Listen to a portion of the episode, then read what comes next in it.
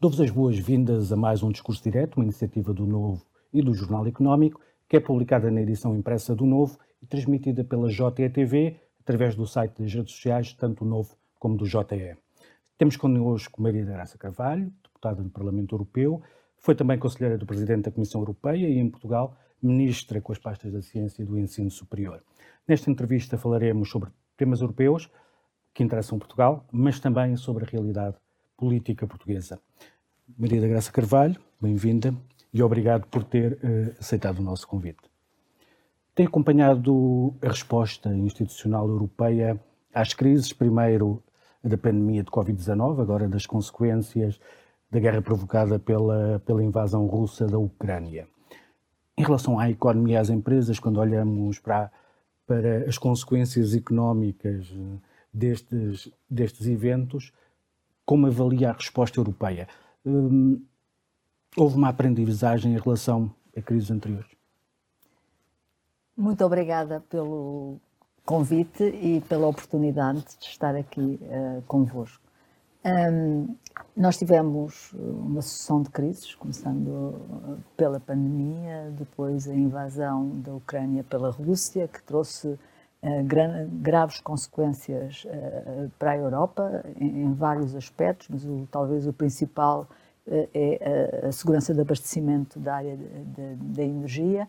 E a seguir estamos numa crise que se soma à anterior, de reagir a um proteccionismo crescente, nomeadamente dos Estados Unidos, com uma lei de, de, diminuição da inflação, de que não é mais do que grande, um grande subsídio às grandes empresas, às empresas e um uh, proteccionismo.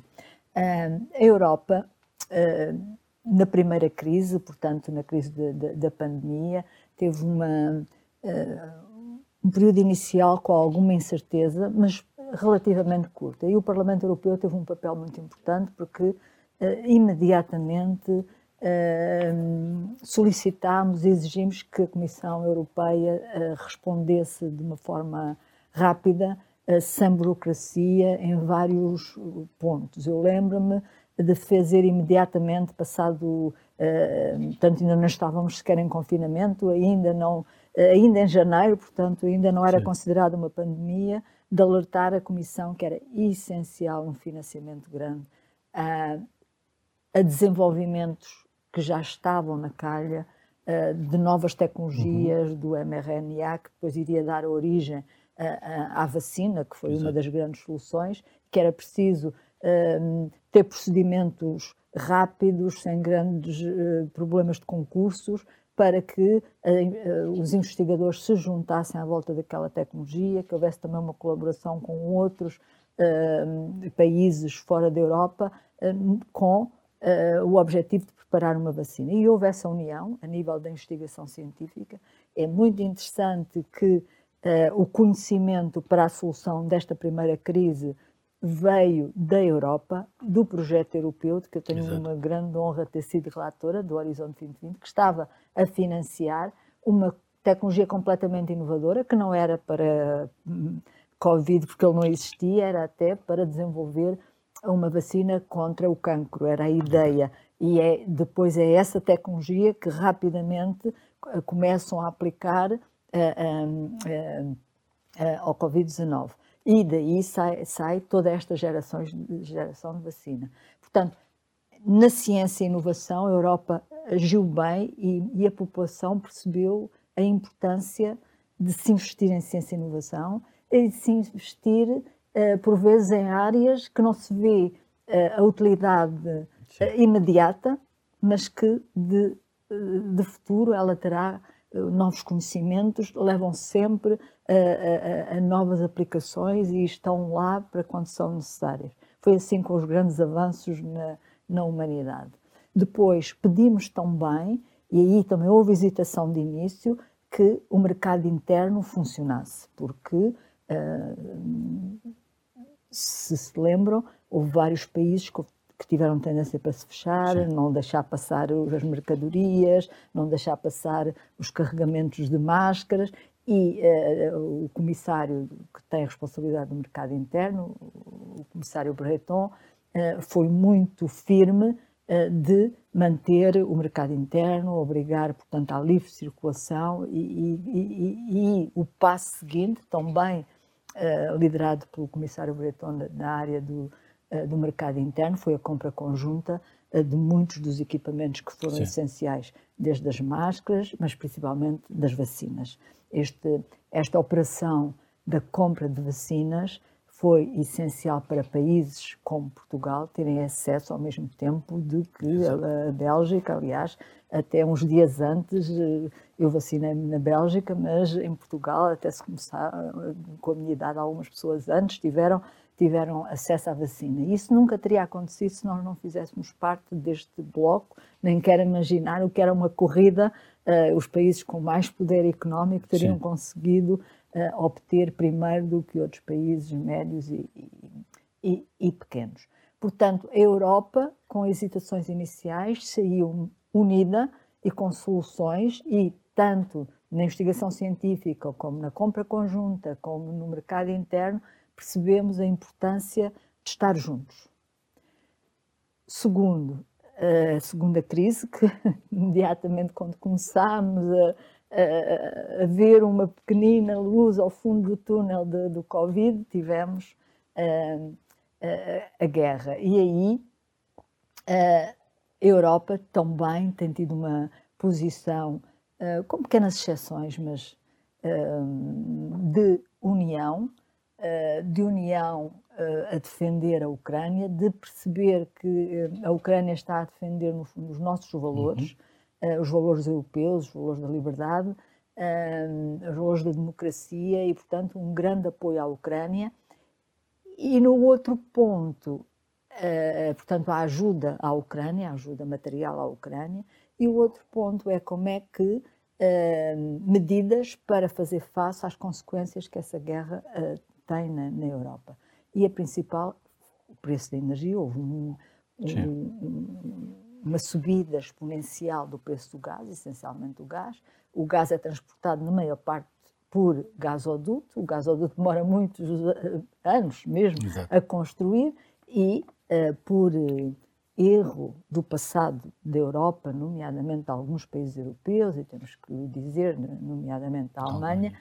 houve uma grande concentração da importação do gás russo, uh, por razões económicas, porque era vantajoso, era mais barato, porque havia trocas comerciais de grande, de grande dimensão, uh, são um grande mercado e, portanto, uma das grandes componentes da primeira estratégia de energia e clima que saiu do, em 2008, em que eu tive o, o privilégio de, de, trabalhar, ainda, portanto, com o presidente Barroso, que, que lançou a primeira Estratégia de Ambiente e Clima em 2008, eh, uma das componentes, das três componentes, era a segurança do abastecimento. E foi, na verdade, aquela que não se efetivou porque não houve a diversificação. Lá dizia-se que tínhamos que diversificar os países de origem, os países de trânsito, e houve uma grande concentração uh, da, uh, da importação do gás russo. Mas o que é facto é que a Europa Unida conseguiu, em pouco tempo, diminuir drasticamente as importações da Rússia. Neste momento temos menos de 10%, tínhamos 40% de dependência em gás da Rússia, neste momento temos menos de 10%, e países como a Alemanha, neste momento, não estão a importar, que estavam tão dependentes do Sim. gás russo, mostraram uma capacidade de execução, mãos na massa, como é a maneira alemã, e neste momento já não importam, não estão a importar gás uh, da Rússia. Portanto, houve uma série de medidas uh, em conjunto, uh, existe uma plataforma para também, de uma forma voluntária, a compra de gás em conjunto, houve construção de, de terminais de LNG, de gás natural liquefeito, eh, e, portanto, de uma forma rápida, conseguiu-se eh, fazer face ao primeiro impacto do, do, do, preço da energia e não tivemos um inverno uh, tão mau como poderia Sim. ter sido. Para já tivemos sorte que não foi um inverno tão frio como poderia, se poderia esperar. por outro lado, conseguiu-se no verão armazenar gás tinha, a, a, a Presidente da Comissão, van der Leyen, tinha pedido para 80% de, das reservas ficarem cheias até novembro, conseguiu-se, e portanto houve um esforço conjunto de se armazenar gás para o inverno, eh, de diversificar a, a compra de gás, um, usar gás natural liquefeito de outros fornecedores, Estados Sim. Unidos, Noruega, uh, países do Golfo, e portanto houve, uh, uh, houve uma grande ação conjunta na área de energia. Claro que ainda há bastante a fazer. Uma das áreas é completar o mercado interno de energia e, e uh, um dos pontos que, que está a prejudicar toda a Europa é exatamente, por exemplo, a Península Ibérica não estar ligada ao resto exatamente. da Europa ou estar deficientemente ligada ao resto da Europa. Porque nós temos uh, vários terminais de, de, gás natural liquefeito, oito, um em Portugal e o resto em Espanha, vários em Espanha, e o facto de não estarmos ligados prejudica o transporte para o, para o centro claro. da Europa. Também as ligações elétricas, que estão, uh, já foram, eu lembro-me que estive no governo de 2013 e 2005, já assinamos, quer dizer, tivemos duas uh, cimeiras com a Espanha, nas duas assinámos com fotografia, acordos é para fazermos as interligações. É, é, o governo do Dr. Pedro Passos Coelho também esteve aí nesse caso muito concreto, com financiamento europeu, para fazermos as interligações. Neste governo uh, já houve várias uh, uh, cerimónias, até com o presidente da comissão, em que também há, ainda agora tive uma reunião com a comissária da energia, voltei a perguntar, há financiamento para as ligações elétricas. Continuamos a ter notícias de que há problemas, há Acha essencialmente que... da França, para construir Exato. esse mercado interno. Portanto, eh, na questão do mercado interno ainda temos alguma coisa a fazer. Mas, de qualquer modo, Acha a primeira reação... Política? Uh, tem havido, uh, ao longo dos anos, em relação às interligações, uma oposição da França. Sim. A França tem o seu problema resolvido com a energia nuclear, Exato. portanto, não tem grande interesse, mas tem e... que haver do lado da Península Ibérica, um exigir, uh, há financiamento europeu e, e também ajudado pela Comissão Europeia. Nós, no Parlamento Europeu, temos feito o que podemos, com cartas, falando publicamente, assinando. Até conseguimos trazer os colegas franceses a assinar as, as cartas, a pedir as interligações. Mas Agora depois, é quando preciso. chega ao Poder Executivo é, é mais complicado. é mais complicado. A Mas... ideia com que ficamos é que num primeiro momento, quando os preços de combustíveis subiram muito, eh, do gás natural, eh, do petróleo, eh, em determinada altura, o projeto passou a ser muito interessante. À medida Baixaram, que o preço foi descendo, é, deixámos é governar para o imediato, não é ter a visão, porque uh, crises acontecem, não é? Sim. Exatamente. Uh, depois, a terceira, a terceira uh, crise, portanto, nós temos mais fortes, porque há aqui uma capacidade de reagir, ainda faltam pontos para acabar, mas há uma capacidade de reagir em conjunto na área da energia. Uh, a terceira crise, neste momento, portanto, como consequência uma inflação grande, ficou ainda cada vez mais notório a falta de matérias-primas, da independência, não só energética, mas também nas matérias-primas críticas Exato. para a transição energética que estamos a fazer. E há um crescer do proteccionismo de, dos Estados Unidos e uma agressividade muito grande por parte da China. E, portanto, a Europa uh, tem neste momento que ter uma, uma posição forte de defesa da sua, da, da sua capacidade industrial. Eu já há muito tempo que, que chamo a atenção para isto, ainda antes destas crises, fui relatora das, na Comissão de Mercado Interno da Estratégia Industrial da Europa e eu não acho, eu, há, há, colegas que têm uma, no Parlamento Europeu que têm uma visão diferente, mas eu não, não sou favorável a que a Europa se feche. A Europa é o maior, continua ainda a ser um grande exportador a nível mundial. Sim.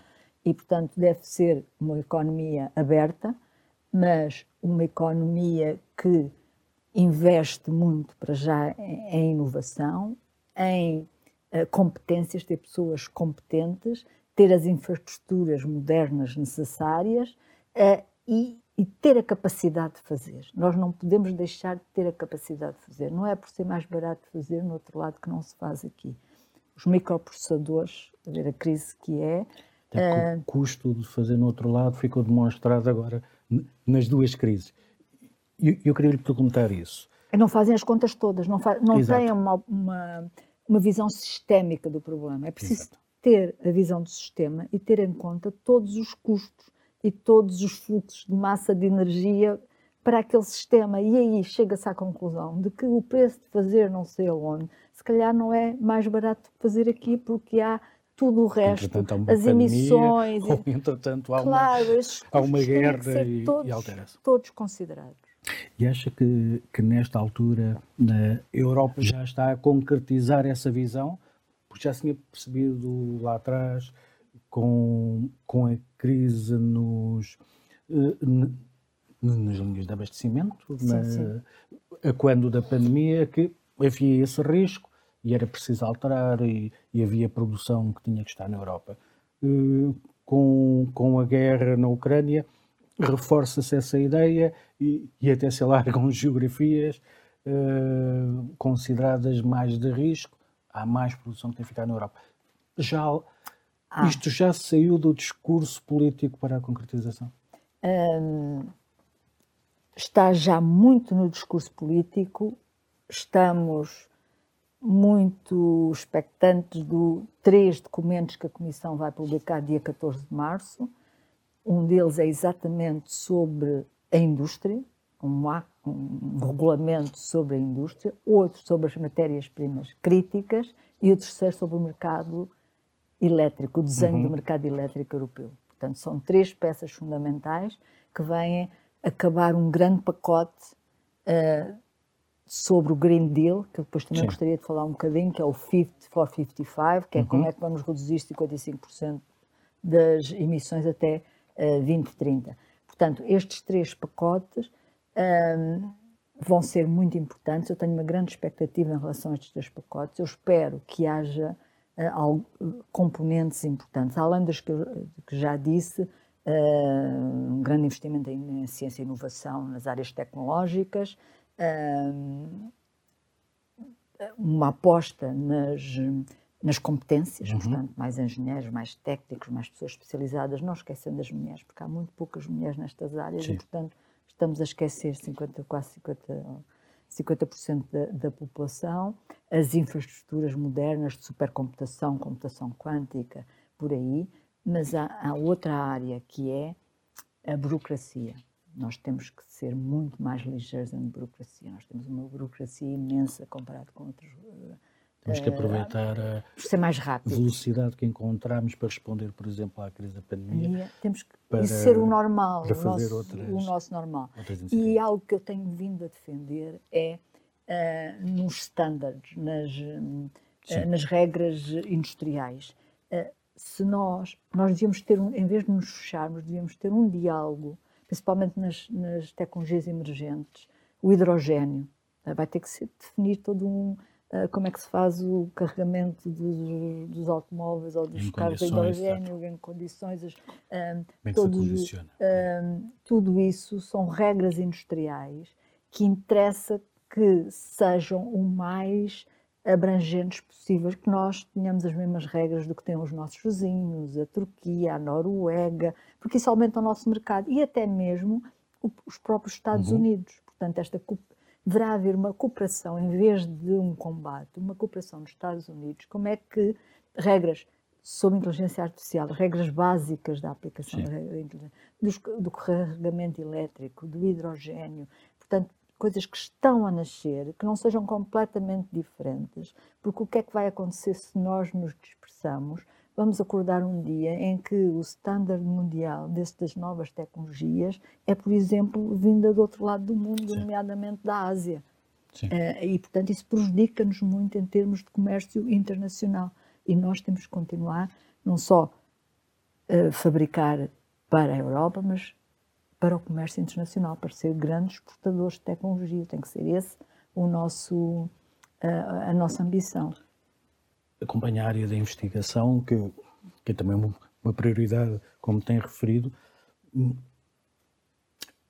mas nós vemos que a Europa tem capacidade, Sim. faz investigação, tem trabalho feito, mas depois tem uma, uma dificuldade em monetizar, em tornar útil o trabalho que faz. Muito do trabalho que é feito na Europa acaba por ser monetizado nos Estados Unidos.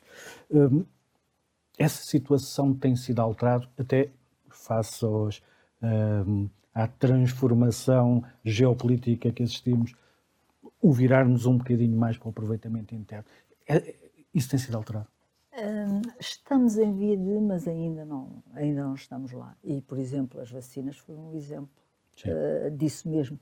Foram desenvolvido o conhecimento aqui, mas para a produção, se temos a produção em massa, foi preciso fazer uma parceria com a Pfizer ou a Moderna, que também foi, o conhecimento da Moderna foi financiada pelo Exato. Horizonte uh, 2020, pelo Programa Europeu, mas aí não foi uma parceria, foram mesmo para os Estados Unidos para desenvolver a vacina. Portanto, a empresa em si mudou-se para os Estados Unidos. Portanto, isto mostra exatamente uh, que para desenvolver o conhecimento é a Europa, é a líder, e depois para dar escala uh, vão para outro sítio.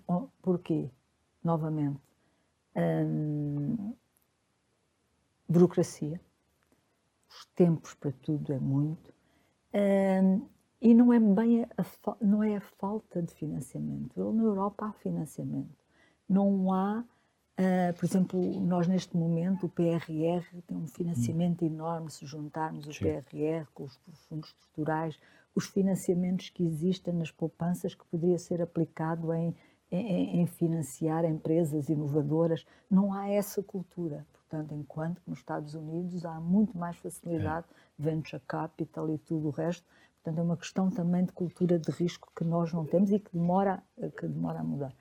Uh, mas podíamos começar com um grande investimento dos nossos financiamentos, aplicar uh, o, financiamento que está disponível neste momento e que é muito. A Europa nunca teve financiamento uh, público a nível europeu tão grande Sim como tem agora. Mesmo às vezes olhamos e estamos aqui nos Tacos Park, época dos anos em que o, o doutor, o professor Cavaco Silva foi primeiro-ministro, havia muito financiamento europeu. Neste momento temos o dobro do financiamento dessa altura. Uhum. E aqui em toda a Europa. Portanto, é uma questão de se aproveitar bem esse financiamento. E para mais, a maior parte das infraestruturas, as básicas, das autoestradas, estão construídas, das pontes Sim. estão construídas. Portanto, era de aproveitar, de irmos para uh, as infraestruturas do futuro, tipo os, os, os computadores de alta velocidade, uh, em pessoas, em projetos, em transformar esses projetos em, em, em produtos inovadores, uh, em mudar toda, todo este panorama de competitividade da Europa. Mas não, mas não, não é uma estamos questão, é, a fazer. Não, não é uma questão de, de, escassez de capital, é uma, mais uma questão de acesso. De acesso. Com uma burocracia enorme, uh, uma dispersão, porque, Sim. por exemplo, cada, é uma, uh, os PRRs são geridos nos países, os, os programas PT 2020 e o PT 2030 e os equivalentes de outros países Exatamente. têm uma cogestão, mas a maior parte da gestão é feita nacional e regional. Uh, e, portanto, há uma grande fragmentação, não há uma visão uh, clara, única, vamos apostar em transformar a Europa Sim. e, portanto, não estamos a aproveitar até agora o que deveríamos, este, uh, um, a possibilidade que estes financiamentos nos deviam dar. Exatamente eles, este financiamento extra do PRR foi para nos ajudar a sair da crise de uma forma em que ficássemos mais fortes, Exatamente. mais competitivos, com uma indústria Era uma saída direcionada. Não, não era... estamos a ver. Não é? Exato. Uh, havendo financiamento, um, havendo disponibilidade de capital, faz sentido uma proposta como a constituição do, do Fundo Soberano para a Investigação a crescer em cima de. Pois, uh, de... Uh, eu não me oponho ao Fundo Soberano, uh, só que digo uma coisa: nós não estamos a aproveitar o que existe. Sim. Estamos a pedir um fundo Se é extra. Se é excesso, não é escassez. Porque ainda, por exemplo, Portugal ainda tem uh, quase 5 mil milhões, 4 mil milhões do PT 2020 para utilizar. Tem do, vai ter do PT 2030 23 mil milhões, tem do, P, do PRR cerca de 18,2 mil milhões. Vamos executar esse rapidamente, não é? Vamos ver se precisarmos, se executarmos bem, aqui estamos para, como deputados, aprovar um fundo soberano, mas não vou já, vamos pedir mais. Porquê? Porque este PRR e esse fundo soberano, PRR de certeza é dívida que vai ser paga Sim. pelas novas gerações, vai ser paga, começa a ser paga em, em 27 uh, até 50 e tal, não é? Uh, uh, portanto, vamos executar bem aquilo que temos e se for preciso mais, Exatamente. analisamos e Antes de irmos para o intervalo, eh, só uma última, uma última pergunta. Foi galardoada com um prémio pela atividade que desenvolve como eurodeputada. Aliás, foi a segunda vez que foi premiada. Sendo que o trabalho que faz no Parlamento Europeu é, é visto em Portugal, hum, sente que quando chega cá à sexta-feira, sente que eh, que reconhecem o que faz, a importância relativa não só, não só do trabalho, mas também dos temas? Hum, eu sinto que, que é mais valorizado noutros países da Europa do que em Portugal. Eu acho que em Portugal não se fala o suficiente de, de Europa. Sim e principalmente de, de, alguns dos temas da Europa. Não, não, se fala. A ciência e inovação, que é tão importante, a indústria, que é tão importante. Eu tenho, no fundo, a ciência e inovação, a indústria, o mercado interno, que estão relacionados. Tenho o digital, trabalho muito no digital. Também tenho as questões das mulheres e a questão do mar, mas sempre do ponto de vista também da ciência e inovação, sustentabilidade do mar de, interessante que destes temas todos o que mais uh, o que mais se fala em Portugal é, é uh, as questões do género. Sou mais conhecida uh, pelas questões do género, de, de, de, género e de igualdade e, por exemplo, a diretiva do Women on Boards, que teve 10 anos para ser, 12 anos para, para passar e que nós conseguimos agora passar. Eu só fui negociadora nos últimos dois anos e conseguimos levar a bom termo uh, mais esse tema. Eu tenho pena, eu acho que, uh, por exemplo, fui, fui relatora de, das um, parcerias com a indústria de toda a parte do Horizonte Europa, que, que representa um 30 mil milhões só de fundo, de fundo uh, público, de fundo europeu, e a indústria põe outro tanto, que cobre o setor do hidrogênio, da aviação, de, do, do transporte ferroviário, da biotecnologia, dos eh, medicamentos inovadores, da SIDA, malária tuberculose e das doenças emergentes em África, que é uma parceria que eu gosto muito, porque fui eu que a propus como ministra em 2013, em conjunto com o primeiro-ministro de Moçambique da altura, o Pascoal Mucumbi, que era médico. Portanto, eh, do, do, High Performance Computing, da, da computação de, de paralela, consegui que viesse com o apoio da, da, da presidência portuguesa, porque claro, na presidência portuguesa, trazer um supercomputador para Portugal, que está, vai ser instalado, está a ser instalado no Minho, uh, do, dos microprocessadores, da tecnologia de 5G e 6G, mas eu acho que há muito poucas pessoas que conhecem que conhecem esse trabalho. Eu gostava que tivesse mais eco uh, na, na comunicação e junto de, de, da população este tipo de trabalho. As pessoas sentem que este trabalho está está longe, que a Europa está longe, Sim. ainda há esse distanciamento. E que não nos diz portanto, respeito. Mais uma razão para agradecer muito esta oportunidade. Obrigado. Vamos fazer só um pequeno intervalo, voltamos já a seguir. Estamos de volta à entrevista com Maria de Graça Carvalho.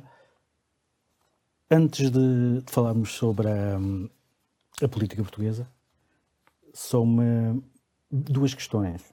Primeira, teve na, teve na conferência que o IDC promoveu em Lisboa sobre a democracia em África, em que, em que foi pedido que o, que o PPE e que o Parlamento Europeu tivessem uma intervenção mais assertiva em relação a alguns regimes, nomeadamente na, uma maior atenção aos processos eleitorais. Uh, as instituições europeias estão longe de, de África, as instituições europeias não dão a atenção devida ao continente? As instituições europeias, e nomeadamente o Parlamento Europeu, participa nas hum, missões de observação eleitoral, eh, mas essas missões têm que ser pedidas pelos países e muitas vezes os países não pedem ou não pedem a tempo, mas o Parlamento tem sempre que lhe é pedido e que haja condições, vai uh, estar presente nesses países e é uma das grandes missões do Parlamento Europeu promover a, democracia, a transparência de, das eleições e, portanto, é algo um, ehm, que, que, é uma missão que os deputados e que o Parlamento no seu conjunto promove a democracia em todo o mundo e em África, e nomeadamente para nós, deputados portugueses, os países de língua portuguesa são muito são muito importantes e, e temos estado, colegas meus têm estado presentes em, em Timor, tiveram em, em São Tomé e Príncipe, um, e, e, será, será muito importante estarmos do futuro no maior número possível. Segunda pergunta ainda sobre, ainda sobre as questões europeias. Nós temos uma aposta definitiva, muito forte na, no ambiente, na transição energética, em, podemos ter em paralelo a transição digital. O que eu lhe perguntava era, já olhando para o que estamos a fazer em Portugal eh, e como tem sido algo crítica da, da, da rapidez com que se têm desenvolvido os programas, eh, muitos deles enquadrados quando olhamos para o PRR na resposta às crises, eh, de que forma é que tem sido aproveitada esta oportunidade? Já falámos sobre as questões, alguns entraves que existem, nomeadamente a hum. burocracia, o tal capital que está disponível num país como Portugal, como é que tem sido aproveitado? Eh, na transição energética, Portugal tem feito bem no desenvolvimento das energias renováveis, mas, eh, por exemplo, na eficiência energética estamos muito atrasados e temos uhum. aí grandes desafios pela frente, porque temos um pacote que neste momento está a ser uh, finalizado no Parlamento Europeu com 17 diretivas que fazem parte do Green Deal, em todos os setores, energias renováveis, eficiência energética, edifícios, transportes, floresta, agricultura, e vem, por exemplo, um pacote que é a eficiência energética nos edifícios, que vai exigir uma grande uh, remodelação, recuperação de, de, das habitações uh, do ponto de vista de eficiência energética, para que não haja tanta, tanto frio nas, nas nossas casas em Portugal. Uh, e é uma das áreas em que nós estamos atrasados e que vai ser preciso financiamento, vai ser preciso uh, também ter mais técnicos e mais engenheiros para apoiarem essa, essa, uh, essa transformação e depois os prazos são muito apertados, portanto, Sim. nesses dos edifícios temos um primeiro prazo a 20, uh, 2030, que é já aí, e, e, um segundo a 2033, e, portanto, é preciso andar depressa e vamos ver, portanto, a capacidade das instituições públicas para pôr isso em marcha. Um dos projetos em que eu sou crítica é a, grande ambição do projeto do hidrogênio. Eh, e eu trabalhei muito como investigadora na área do hidrogênio, mas mesmo por isso sei que é uma tecnologia que ainda não está suficientemente madura para ter já o projeto com a ambição que o, que o, que o governo lhe está a atribuir de 8 mil milhões, um grande projeto em Sines, tem que se fazer passo a passo, teste, uh, escala piloto, escala de demonstração, aumentar a capacidade e a ideia de transportar o hidrogênio a grandes distâncias, também sou bastante cética com a tecnologia que temos de momento, ainda não é muito viável os transportes em grande, em grande distância do, do hidrogênio. Portanto, aí há alguma cautela, sim senhor, hidrogênio, mas com, uh, com, passo a passo e, por exemplo, utilizando o hidrogênio para atrair indústrias que precisam de hidrogênio uhum. para perto de onde ele é produzido, por exemplo, Sines. Agora, onde eu sou bem mais crítica do governo é no, na falta de apoio uh, às empresas, principalmente as empresas que necessitam de grandes quantidades de energias, muito dependentes de energias são intensivas no uso de energia, eh, as cerâmicas, os vidros, eh, alguns setores do têxtil que precisam de de, de, de, muito, mesmo de gás, no seu processo de fabrico e, portanto, aí é, é necessário, e foi para isso que existe o PRR, para apoiar as indústrias nesta transição e com, este, com o preço alto da energia, de modo a que não se percam postos de trabalho e que as indústrias se possam modernizar, alterar os seus processos de produção para serem menos dependentes e para aguentarem todo este processo, para não, não eh, assistirmos a mais, um, mais uma fase de desindustrialização de Portugal e, e, de certo modo, da Europa. Estando fora, uh, exercendo a maior parte da sua atividade fora do país, como é que vê as sucessivas crises políticas que temos tido uh, desde, desde a posse de um governo apoiado numa maioria absoluta? Surpreendeu a Sim, é, é, é, bastante estranho que um, um, governo, depois de obter uma, uma maioria absoluta e num espaço tão curto de tempo, tenha tido tantos, como chamam, casos uh, e, e, que levam a uma dispersão da atenção. Um governo que devia estar a aproveitar uh, esta oportunidade, porque tem uma maioria absoluta, pode fazer as reformas necessárias e muitas áreas precisam de reformas, tem o financiamento, porque um dos problemas, por vezes, de fazer as reformas é que inicialmente se precisa de financiamento, embora muitas delas depois a, a, a médio prazo até conduzem uma poupança e uma melhor eficiência, mas de início as transformações necessitam de financiamento e este governo tem as condições todas. E, portanto, setores como a justiça, precisam de, de, de, de, se modernizar, de andar mais rápido, porque isso eh, está na base da confiança, na confiança dos investidores, na confiança de quem quer arrendar casa, por exemplo. É? Portanto, ter, ter uma justiça que funcione bem, que funcione não, rapidamente. É uma questão crónica. seria importantíssimo fazer essa. Uh, fazer uma reforma na educação, na educação, fazer uma reforma até do próprio ensino superior. Muita da legislação do ensino superior está Uh, tem bastantes anos, a lei de bases, uh, o regime jurídico das instituições de ensino superior, uh, os estatutos da carreira docente, a lei de financiamento do ensino superior. as coisas mudaram tanto nos últimos anos, com toda a digitalização, com as novas tecnologias, com novas formas de ensinar. Portanto, é preciso fazer essa mudança de, de, da legislação, não por mudar a legislação, mas para que as coisas funcionem, se modernizem, sejam mais abertas, sejam, se adequem aos dias de hoje, porque o mundo está franca mudança e é uma mudança Sim. acelerada. Uh, educação, saúde, é? forma de fixar, uh, de ter mais um, uh, eh, profissionais de saúde, portanto, todo, to, todo o o que é preciso fazer, fazer na saúde é, é importantíssimo. Eh, os professores do não superior, eh,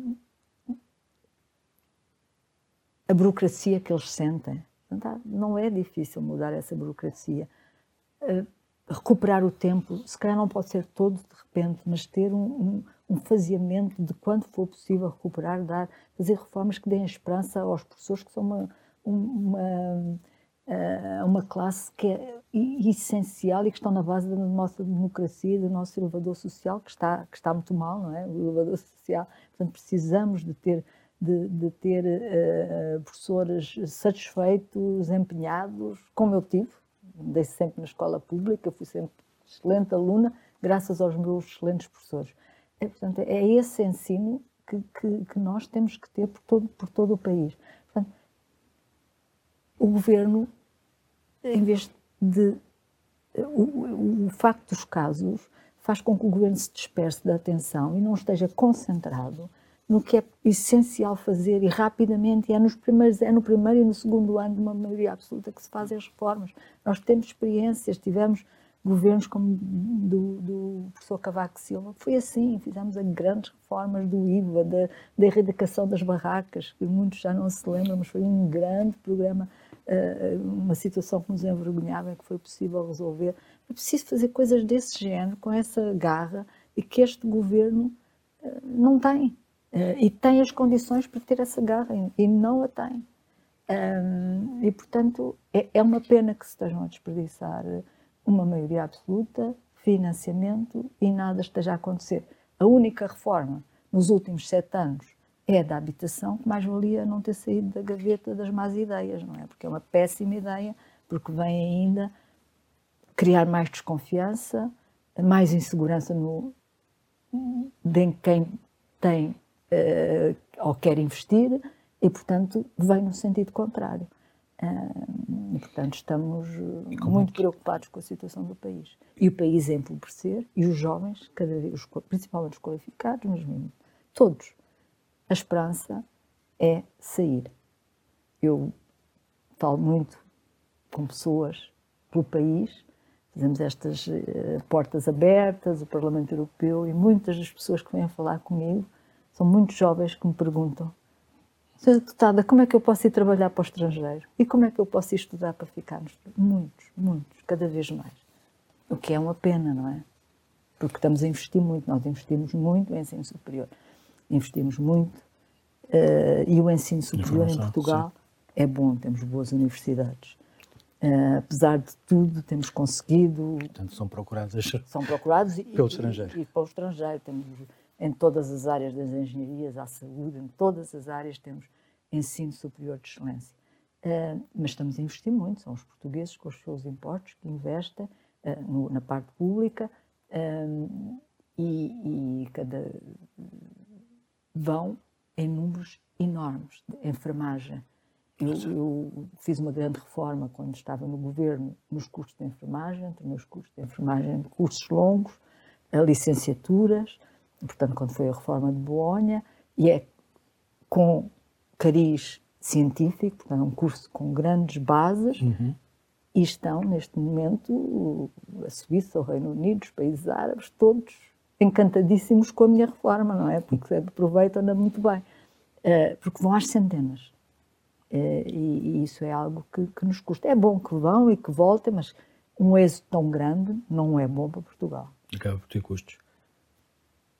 Como avalia, antes disso, olhamos para o governo, agora temos, hum, temos contestação na rua, temos uma multiplicação hum, de greves, por exemplo. Estas manifestações, muitas delas alicerçadas em problemas, foram causados pela guerra na Ucrânia, pela, pelo aumento dos preços, pelo, pelo que tem acontecido no mercado dos combustíveis. Esta, esta contestação, que existe em Portugal, mas também existe noutros países, hum, não acaba. Corremos o risco de se tornar algo que, que possa ter outros efeitos os efeitos podem ser o crescimento do populismo, pode ser uma menor, uma menor aceitação do esforço em relação ao apoio, uh, ao apoio à Ucrânia neste, neste conflito. Isto pode ter consequências? Pode, mas uma das causas da contestação da rua e de vários setores ao mesmo tempo é também a, a, falta de respostas por parte do governo. Uhum. É? Há todas essas condições exteriores que nomeou, mas se, em, por exemplo, em relação aos professores, se houvesse uma resposta mais uh, assertiva e concreta uh, aos professores, uh, a contestação seria muito menor ou inexistente. Se houvesse soluções em relação a à, redução da inflação mais eficientes, uh, reduções do IVA e de outros países, que, uh, medidas que têm sido uh, aplicadas noutros países. Portanto, é também esta inação do governo que tem feito em vários setores ao mesmo tempo, porque é Sim. é sempre um problema quando começamos a juntar a contestação de várias, de vários, de vários, de várias direções faz com que haja esta mistura que, que pode trazer uh, uh, consequências, nomeadamente para o populismo ou, ou sentimentos anti-europeus ou de falta de apoio à Ucrânia, e pode ser, não é por enquanto, mas uh, era mesmo por isso era importante que o governo começasse a governar e, e governasse bem.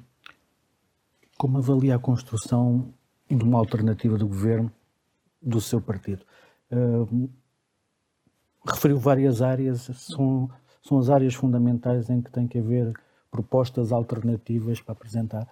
O PSD tem um, um líder eleito com uma grande maioria uh, dos militantes, mais de 70%, uh, muito preparado, uh, muito preparado politicamente e nos vários dossiês, mesmo tecnicamente, e, portanto, é um partido que está preparado em qualquer ocasião, em questão de crise, é um partido que está preparado para ir para o governo, com muita gente, além do líder, muita gente capaz de, nas, nos vários setores e nas várias, nas várias da, áreas de atuação.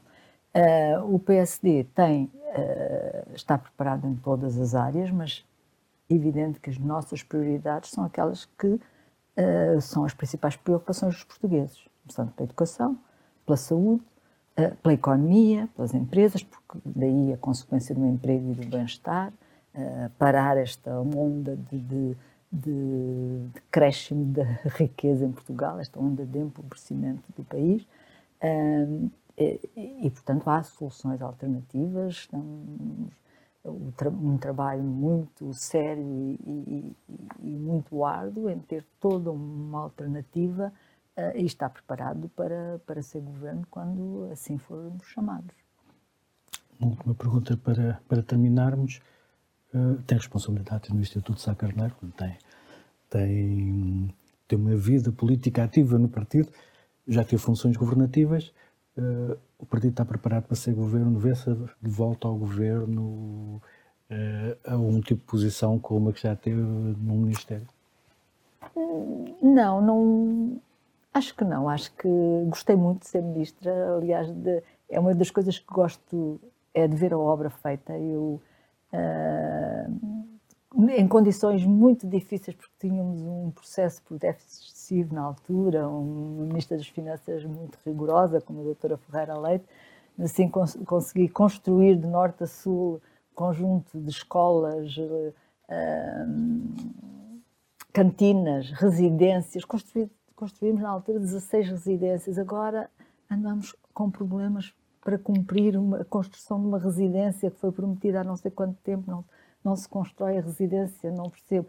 Fiz, executei um fundo uh, em dois anos e meio, cerca de 500 milhões, e vou-lhe dizer mais, com zero euros de obras a mais. Eu, aliás, quando fui para Bruxelas, um senhor que tomava conta da comissão que tomava conta dos fundos para Portugal quis-me conhecer, porque disse assim: felizmente houve uma pessoa que conseguiu demonstrar que em Portugal se fazem obras com zero de, de obras a mais porque todos que vêm cá justificam que em Portugal é impossível. E eu agora, não, não, temos aqui, é possível. E obras complicadíssimas, uh, faculdades de medicina, uh, no Instituto de Medicina Molecular, uh, coisas que não são simples de construir, pois deixa, deixem muita obra e, nos Açores, na Madeira, de, de trás os montes ao Algarve e, e dá muito gosto.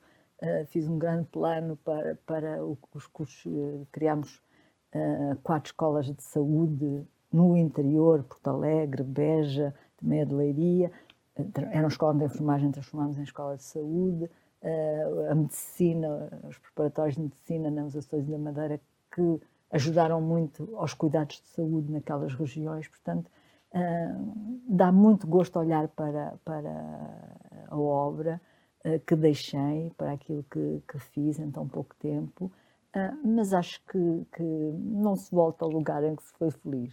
Outras um funções uh, terei disponível para que o partido achar que eu que eu sou útil, não necessariamente na mesma na mesma. Geralmente a segunda vez não, não é tão boa como a primeira, mas estou disponível para o que o partido precisar de mim, mas logo se vê.